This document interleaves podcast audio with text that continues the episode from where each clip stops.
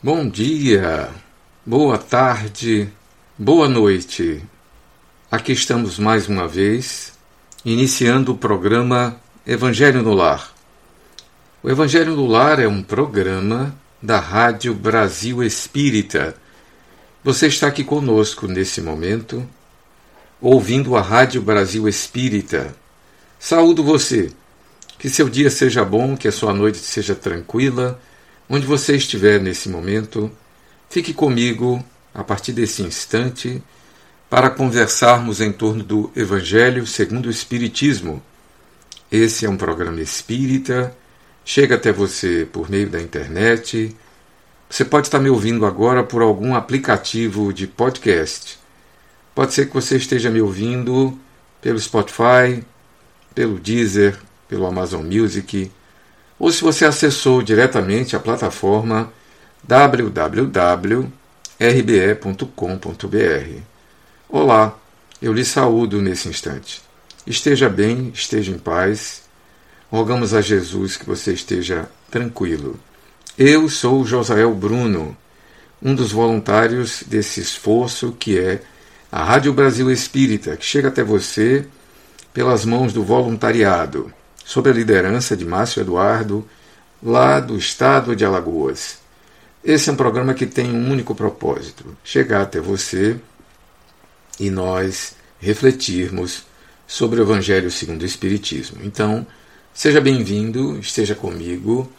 Vamos ficar esses próximos minutos lendo e refletindo em torno do Evangelho. Então, bem-vindo mais uma vez e vamos começar mais uma edição do Evangelho no Lar. Sempre lembramos que a prática do Evangelho no Lar é uma tradição entre os espíritas.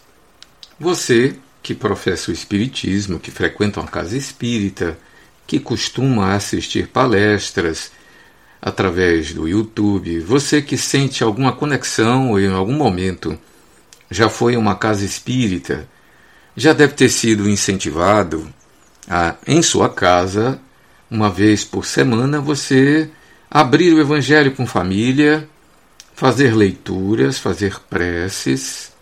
Então, essa é uma versão online dessa prática. O que, é que significa essa prática? Há uma recomendação dos benfeitores espirituais, há inclusive mensagens escritas. Uma das mais célebres é atribuída a Joana de Ângeles, se a memória não falha, onde ela diz que convide Jesus um dia por semana, uma das noites da semana, para estar em sua casa.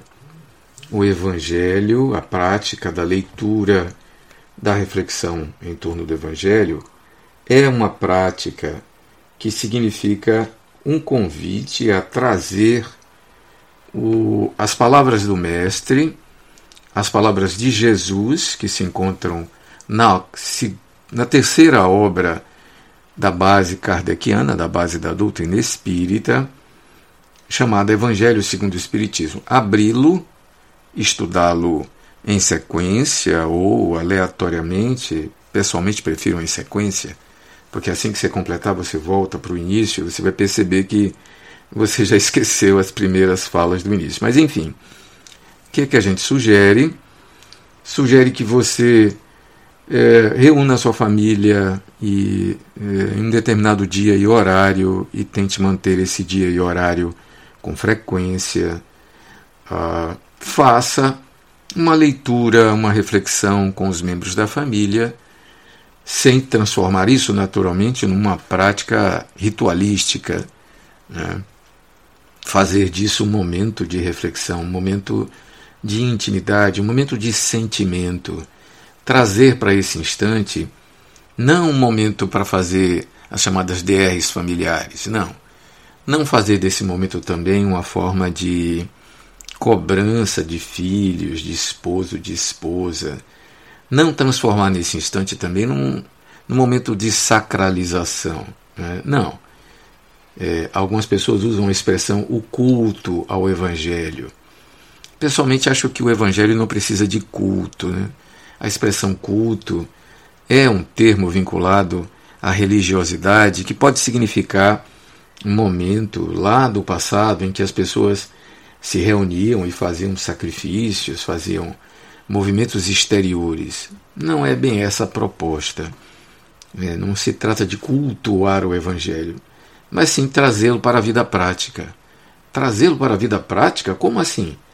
É ler o Evangelho, refletir e entender aquelas mensagens como algo como recados, como recomendações que podem ser incluídas na nossa prática, no nosso dia a dia, no nosso fenômeno diário. Né? É, entender e compreender, e aí é bom não fazer disso também momento de debate, né? não, de entendimento. Né? Pessoalmente, em minha casa, e já fazemos isso há muitos anos, aos domingos, né, às 21 horas, nós nos reunimos e, além do Evangelho, a gente lê mais umas duas outras obras. Não é nada muito complexo, é só leituras e contextualização. E em seguida nós falamos livremente, reservamos uma página do Evangelho. Às vezes não lemos toda, porque há páginas do Evangelho que são muito longas, e nós dividimos em uma, às vezes duas vezes. Depois nós contextualizamos, ou seja, trazemos para o contexto atual tanto as falas do Evangelho escritas pelos evangelistas e analisadas por Kardec, como as mensagens que Kardec eh, recolheu a partir da contribuição dos médios de então. Então, não se trata de um, uma atividade evangélica, religiosa, tradicional, cheia de detalhes. Não, não. É uma análise contextualizada do Evangelho para que a gente se espelhe nele e diga: poxa, esse entendimento sobre o perdão, por exemplo, esse entendimento sobre a caridade, esse entendimento sobre a lei do amor, esse entendimento, por exemplo, de Santo Agostinho como é, lidar com os conflitos que a gente tem todo dia conflitos pessoais e conflitos que a gente tem com as outras pessoas. E hoje nós entendemos esses conflitos são reflexos do nosso próprio conflito interior. Então, ao perceber isso, o Evangelho abre luz. E mais ainda, o momento de oração, ela é luz em nossas almas. Trazer a luz para o nosso ambiente tem também uma outra consequência. Né? A atmosfera psíquica, a atmosfera de pensamentos da nossa casa se torna luminosa e é um bom momento para os amigos queridos espirituais que fazem parte da nossa família, da contraparte que se encontra na outra dimensão, virem nos visitar. E eles vêm. Que momento melhor para receber um visitante ilustre, ou, muitas vezes, espíritos amigos que já lidam conosco há muitas encarnações, virem nos ver nos trazer em Sua presença, Suas mãos cheias de luz e de saudades. Né? Então também tem esse aspecto interessante na prática do Evangelho no Lar. Mas aqui eu convido você a ficar comigo nesse Evangelho no Lar online, através desse podcast. E como fazemos toda semana, vamos começar com uma mensagem preparatória. Nós estamos encerrando o pequeno opúsculo um livro delicioso chamado Caridade no Dia a Dia, de Adenauer Novaes. A nossa última mensagem dessa obra, que vamos passar para a próxima, na próxima semana, obviamente, chama-se Caridade e Jesus. Vamos a ela. Quando o seu olhar direcionar seu coração para o auxílio ao outro, atenda-lhe o apelo caridoso. Nesse momento, é Jesus que o convida ao serviço do bem pela restauração do equilíbrio do outro. Sua disposição de servir, de auxiliar ou de praticar a caridade é um convite que se origina na dimensão do espírito para que você encontre a transcendência. Junte-se aos que já entenderam que fazer o bem é alcançar um estágio mais avançado na evolução pela conquista da solidariedade, da fraternidade e do amor ao próximo. Em seu íntimo reverberam as palavras de Jesus quando afirmou que você é a luz do mundo. faça essa luz brilhar. Faça-a brilhar. Quando sua cruz for mais leve do que a do seu semelhante, ofereça-lhes um pouco de sua vitalidade e energia de viver e de suavizar sua agonia. Enquanto o sofrimento existir na terra, ofereça um pouco de sua caridade para minorar a dor do outro, pois a evolução do espírito é um processo que exige compartilhamento. Solidarize-se com seu irmão enquanto está no caminho com ele, pois enquanto todos, desculpe, pois estamos todos envolvidos pela mesma energia amorosa do Criador, que sempre nos estimula ao amor.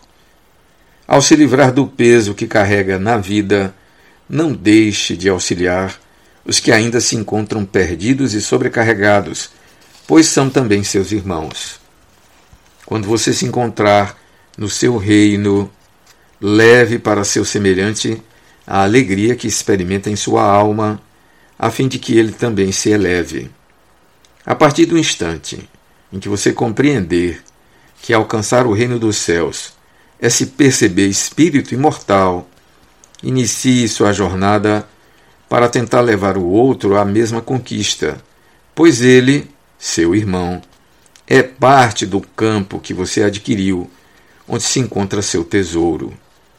Vibre feliz com a sua imortalidade, pois nada poderá destruí-lo nem impedir que você sonhe em construir um mundo melhor. Seu tesouro oculto é sua imortalidade consciente que o impulsiona ao bem.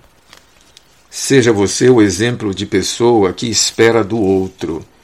Fique sempre atento para que seu comportamento seja de acordo com os ideais que você deseja construir na sociedade. Nada queira do outro que ele não tenha, não queira lhe dar ou que esteja impedido de lhe oferecer.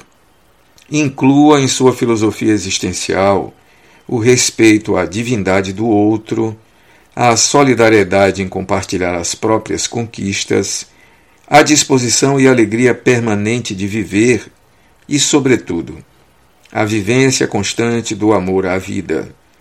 Viva como quem ganhou o melhor presente que, quanto mais o compartilha com o outro, mais ele se torna útil e bom de ser desfrutado. Essa é a mensagem Caridade e Jesus, que finaliza a obra maravilhosa chamada Caridade no Dia a Dia. Desculpem se eu sou um pouco ufanista com essa obra, mas ela para mim foi um marco de transformação em relação à caridade. Esse assunto tão falado na doutrina espírita e que remete muitas vezes a uma condição de que é por meio dela que nós vamos alcançar um determinado estágio que é chamado de salvação, né? uma metáfora que quer dizer é nesse momento em que nós atingimos a autoconsciência, a autodeterminação, o autoconhecimento né? e a compreensão da singularidade da vida. Gosto muito dessas últimas frases aqui, que diz que não queira do outro que ele não tenha, não queira lhe dar, ou que esteja impedido de lhe oferecer. Nada queira do outro aquilo que ele não pode lhe dar ou não queira lhe dar. Né? É um antídoto contra eventuais frustrações do caminho da jornada. Gosto muito dessa obra. Encerramos, portanto, e vamos agora fazer a nossa leitura e pequenas análises pontuais acerca do Evangelho segundo o Espiritismo. Estamos no capítulo 11, que é um capítulo extremamente importante, eu costumo dizer que é a joia da coroa dessa obra, é o capítulo que trata do amor.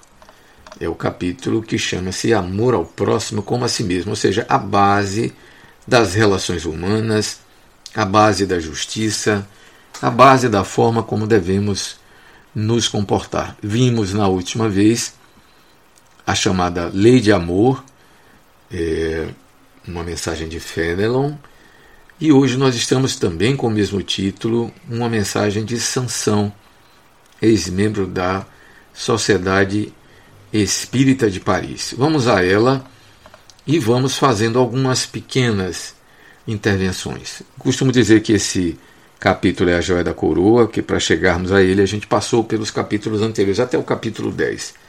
Por que, que é a joia da coroa?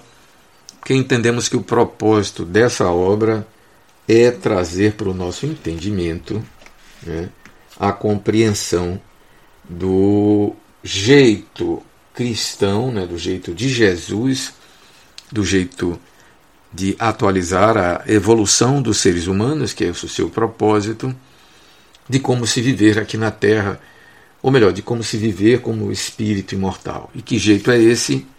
É o amor. E a base desse amor aqui está colocada. Né? Fazer aos outros aquilo que gostaria que eles fizessem, ou seja, amar ao próximo, tendo como si próprio como medida. Né? Mais tarde isso vai ser atualizado nos capítulos seguintes, onde quando você já atinge o amor como a si mesmo, portanto, o amor ao próximo, a régua fica um pouco mais alta, que é um tipo de amor que é o amor que o Cristo veio testemunhar, não mais como a si mesmo, mas como ele exercitou conosco. Mas até chegarmos lá, precisamos aprender a nos amar e aprender a amar o outro como nos amamos.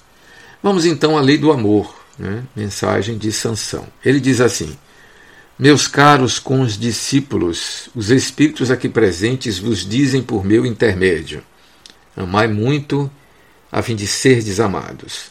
Uma pequena pausa, que é bom lembrar que nas reuniões públicas, ou nas reuniões onde aconteciam as chamadas é, comunicações, os espíritos que para lá iam, é só um registro histórico, eles não iam sozinhos, eram muitos espíritos.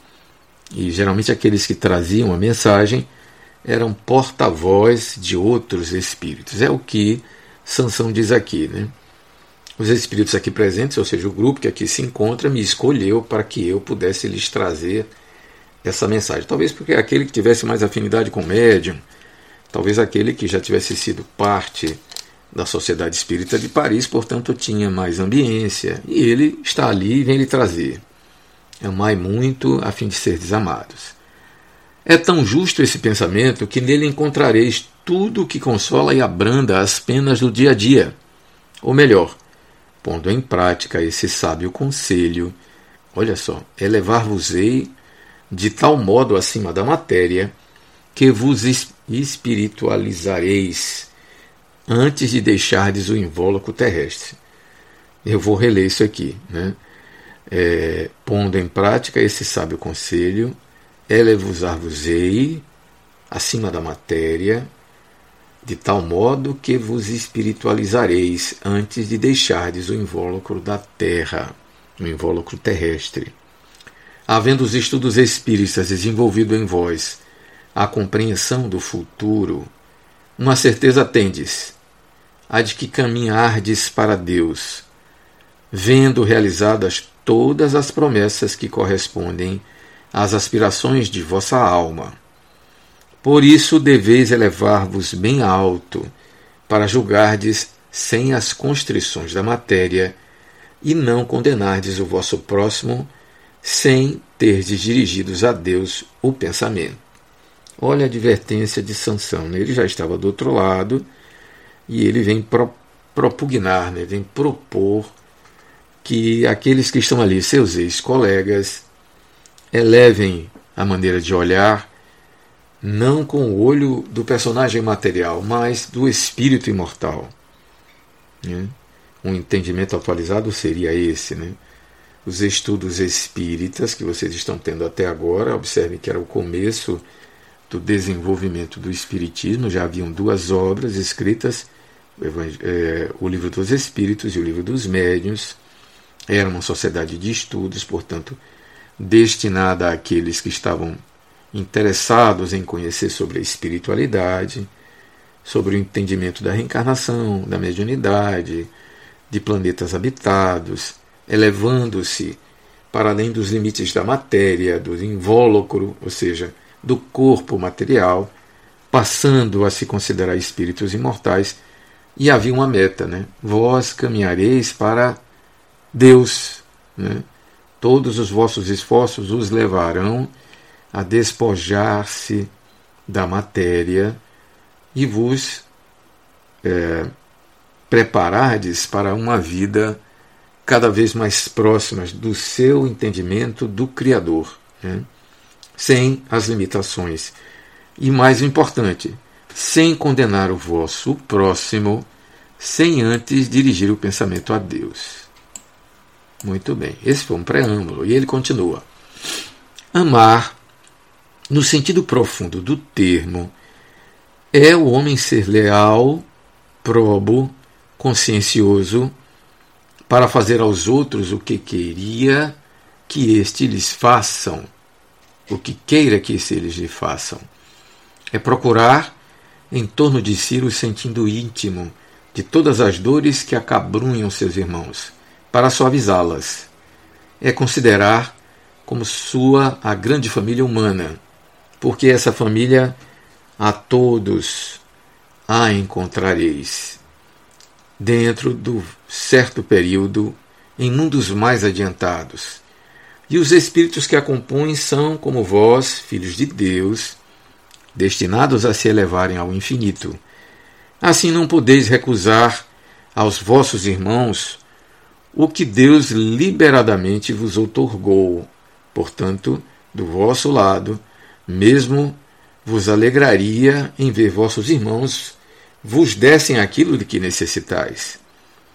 Para todos os sofrimentos, tende, pois, sempre uma palavra de esperança e de conforto, a fim de que sejais inteiramente amor e justiça. Olha só, ele traz o amor agora nesse parágrafo, concitando aqueles que escutam seus colegas lá na Sociedade Espírita Paziriense a terem um comportamento cada vez mais amoroso.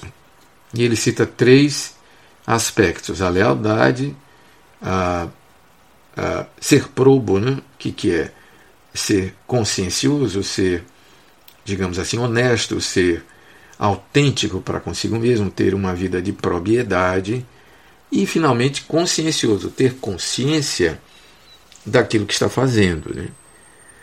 E ele acrescenta: fazer aos outros o que queria que eles vos fizessem, ou seja, agir se colocando no lugar do outro, que hoje poderia ser entendido como empatia. Encontrou alguém que necessite de você de alguma forma, ao tomar o lugar do outro, e isso exige um exercício de projetar-se na situação que o outro está, de assumir mentalmente, sentimentalmente, né, a condição daquele que ali se encontra, seja em qualquer situação, seja acima ou abaixo na relação social.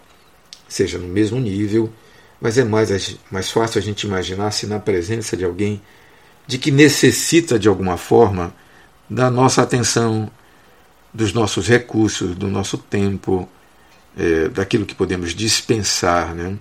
comida, roupas, e que são muito comuns, principalmente aqui no Brasil, de encontrar para aqueles que têm uma vida estável, encontrar na própria família, inclusive. Pessoas que têm alguma necessidade a ser atendida. E mais ainda, ele manda ampliar isso, né? É, minimizar as dores que acabrunham seus irmãos. E irmãos aqui no sentido amplo. Né? E ele ainda manda ampliar ainda mais. Considerar como sua grande família humana, porque essa família a todos encontrareis né? em um certo período, né? nesse mundo e em mundos mais adiantados. E os espíritos que a compõem são como vós, filhos de Deus. Ou seja, ele manda que você inclua todos indistintamente como irmãos, porque somos todos filhos do mesmo, da mesma fonte, do mesmo Criador. A ideia de filhos remete à ideia de um pai e, portanto, remete à ideia de uma família onde todos têm perante esse pai igual valor. E sendo família, devem, em princípio, ajudar uns aos outros. Né? E não recusar, ou seja, não, não é, afastar. Pelo contrário, incluí-lo como parte dos afetos que você já tem. Né? Então, são irmãos que, se foram colocados, ou seja, outorgados próximo de você, é, são um convite para que você se veja neles e eles vejam-se em você e possam juntos elaborar o processo de melhoria de si próprio e da sociedade. É uma coisa muito importante a gente entender cada vez mais que o processo de crescimento envolve devolver à sociedade, de alguma forma, aquilo que a sociedade nos deu. Né? Nós somos frutos da sociedade. Se chegamos até aqui, tem muito a ver com o conjunto de é, situações, coisas, construtos, educação, família, lugar onde reencarnamos, que nos ajudou a chegarmos onde. Já ajudou, não, nos construiu para sermos quem somos hoje. Não somente a família de onde nós é, é aportamos, digamos aqui, pela reencarnação, mas também é, a comunidade, a, a, cidade, a escola, é, o tempo, o Zeitgeist, ou seja, o pensamento da nossa época. Aos poucos a gente vai descobrindo que nós somos frutos de uma série de construtos que nos levaram a chegar onde chegamos. Né? Você acaba percebendo que a sociedade também espera que você desempenhe, devolva à sociedade, como parte daquilo que você recebeu, sua atuação como cidadão, como ser humano, né, para construir e estabelecer uma sociedade na qual você voltará a existir. A próxima encarnação provavelmente é nesse planeta, é nessa sociedade humana, é talvez nesse ocidente, provavelmente é nesse continente, bem mais provável que seja nesse próprio país, ou quem sabe nesse próprio estado, junto às pessoas com quem você conhece, que você vai voltar, provavelmente daqui a um século. E essa sociedade que você encontrará é aquela que você está ajudando a construir hoje. Então, até por um princípio de autopreservação, vamos contribuir para que a sociedade seja cada vez melhor, mais justa, mais humana, porque é nela que voltaremos a habitar sem sombra de dúvida. É nela que moramos hoje e é nela que nós permaneceremos durante as próximas 10, 15, 20 encarnações. Então pense, está satisfeito com a sociedade atual? que você tem feito para que ela se transforme na sociedade na qual sonha? Qual a parte que você tem feito? Que contribuição você tem dado, trazido, colocado? Né? Para além dos limites da atividade religiosa, assim, no dia a dia, nas leis, né, nas estruturas nas quais nós atuamos, seja na educação, seja na saúde, no saneamento básico, na segurança pública, ou mesmo nas relações democráticas. Né? É importante a gente estar atento e sintonizado tanto com o interior, mas com aquilo que a gente coloca para o exterior. Né? E ele diz aqui: é, Deus nos outorgou, né? colocou nos nossos lados. Muito vos alegraria que vossos irmãos vos dessem aquilo que você necessita, né? na reciprocidade da sociedade. Né? Então ele termina: para todos os sofrimentos, termina esse parágrafo. Para todos os sofrimentos tem depois sempre uma palavra de esperança e de conforto a fim de que sejais inteiramente amor e justiça. É a lei de amor e justiça e caridade, lá da parte terceira de O Livro dos Espíritos. Nós caminhamos nessa direção. É o que marca o que estamos vivendo atualmente e o que marcará certamente o novo nível de sociedade com a qual todos nós sonhamos. Ele continua: Crede que essa sábia exortação, entre aspas, amai bastante para serdes amados, abrirá caminho, revolucionará ela, revolucionária, me desculpem, revolucionária, ela segue sua rota que é determinada invariavelmente. Mas já ganhaste muito, vós que me ouvis, pois que já sois infinitamente melhores do que éreis há cem anos. Mudastes tanto, em proveito vosso, que aceitais de boa mente, sobre a liberdade e a fraternidade, uma imensidade de ideias novas que outrora rejeitaríeis.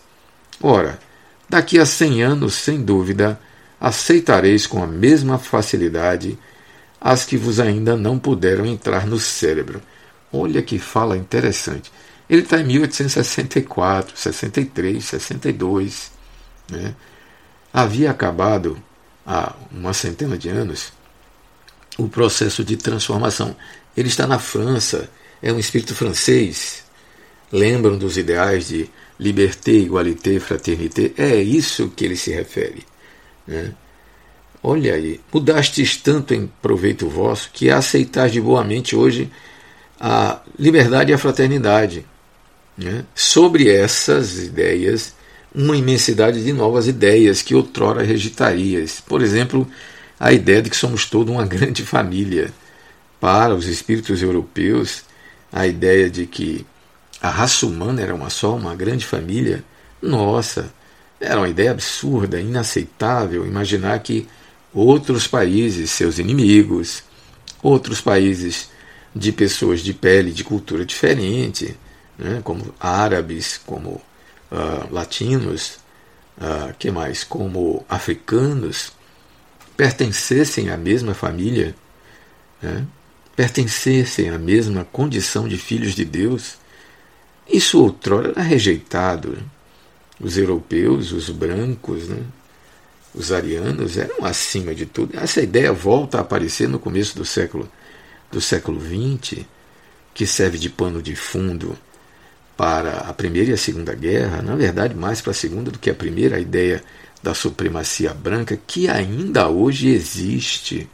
Vimos ela renascer, ressurgir agora nos processos nos processos democráticos brasileiros e nos assustamos quando vimos esse movimento né, mais à direita se manifestar até dentro de casas espíritas. Né? Se manifestar de maneira sutil a ideia de que uma religião está acima da outra, de que um país está acima do outro, de que uma raça está acima da outra. Vejam como ela ainda é latente. Né? É a época Sansão faz. Olha, daqui a 100 anos vocês vão ter outras ideias. E de fato a gente já tem outras ideias e aceitamos como mais facilidade, mas ainda há presença de ideias antigas, elas são ancestrais, né? elas estão arraigadas na natureza humana. E a ideia da superioridade. Veja como a ideia da fraternidade tem que lutar, que ela pressupõe um pensamento de humildade, somos todos iguais. Não, esse pensamento assusta muita gente. Não somos todos iguais. Né? Por trás disso tem uma ideia complexa, por exemplo, a ideia da meritocracia, diferente da meritocracia que a gente vai encontrar nas obras espíritas. Mesmo essa carecendo de uma atualização, ele fala em intelecto moral, né? fala que as diferenças entre as pessoas são apenas diferenças, digamos assim, de idade, idade espiritual, de desenvolvimento. E é curioso porque os mais desenvolvidos eles não se acham superiores. Um sinal de superioridade é justamente não se achar diferente dos que são, digamos assim, que estão no começo da jornada. Os que se sentem diferentes são os que estão no começo da jornada. Aqueles que propugnam diferenças de raça, de cor, de superioridade, apontam para si exatamente os seus complexos que são complexos de inferioridade. Eles se encontram tão atrasados que têm extrema dificuldade de se perceberem como membros de uma grande família universal. E tudo fazem para se distinguirem umas das outras. Né? Essa é uma prática individual, é uma prática de grupos, é uma prática que vai além dos limites da, das relações, chegando nas relações complexas e nas relações de conjunto que são as ações políticas. É contra essa ideia né, enfrentá-las, porque ela está na base do racismo, está na base daquelas coisas que na sociedade precisamos desconstruir para reconstruir uma outra, baseada na lei de justiça, de amor, de caridade, que propugne equidade, direitos para todos, né? que se permita que todos possam manifestar o melhor de si, né? E não de políticas segregacionistas, de políticas e de ações, de atitudes, que aí começa tudo na atitude, que sejam separatistas. Interessante como já naquela época Sansão já falia disso. Ora, daqui a 100 anos sem dúvida aceitareis com mesma facilidade. Podemos afirmar isso hoje, em 2022, que daqui a 100 anos, 2122, nós teremos superado né, vários limites que ainda hoje estão entravando o nosso progresso, nosso progresso social, nosso progresso coletivo. E será certamente pela lei do amor que haveremos de avançar. E ele prossegue. Hoje, quando o movimento espírita ha dado grande passo, vede com que rapidez as ideias de justiça e de renovação constantes nos estados espíritas são aceitas pela parte mediana do mundo inteligente. É que as ideias é que essas ideias correspondem a tudo que há de divino em vós. É que estáis preparados para uma sementeira fecunda, a do século passado, que implantou no seio da sociedade terrena as grandes ideias do progresso, e como tudo se encadeia sob a direção do Altíssimo, todas as lições recebidas e aceitas virão a encerrar na permuta universal do amor ao próximo.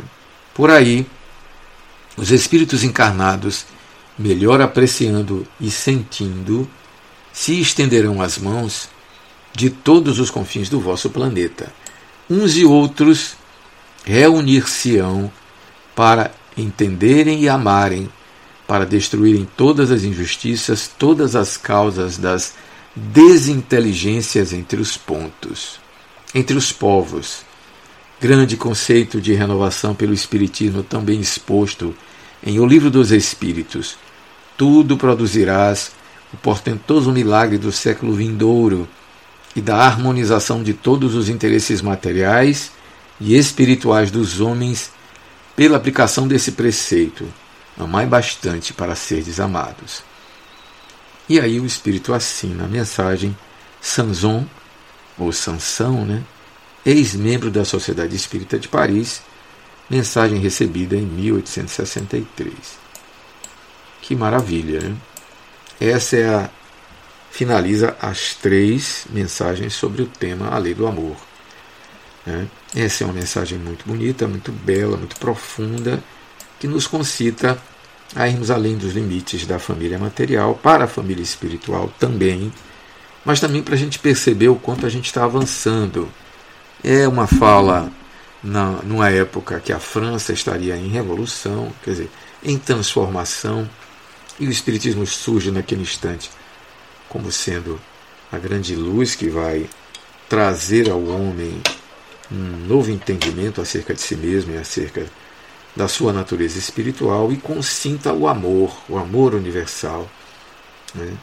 Fazer ao outro o que gostaria que fosse feito, não fazer ao outro aquilo que não gostaria que lhe fosse feito. Né? Trazendo para nós essa questão que é justamente a questão de buscarmos ter uma relação com o próximo que seja de igualdade, de fraternidade, lembre que a, a França passa por esse movimento da fraternidade e é em cima desse movimento da igualdade, fraternidade, liberdade, que surge o iluminismo, surge o racionalismo e Kardec traz então nesse momento é, uma visão racionalista, né, uma visão de convite a gente entender o que está acontecendo conosco como parte de um processo cada vez mais de crescimento e expansão da humanidade. Ficamos por aqui hoje. Né? Próxima semana vamos para o item seguinte, o item 11 do capítulo 11, que vai falar sobre o egoísmo.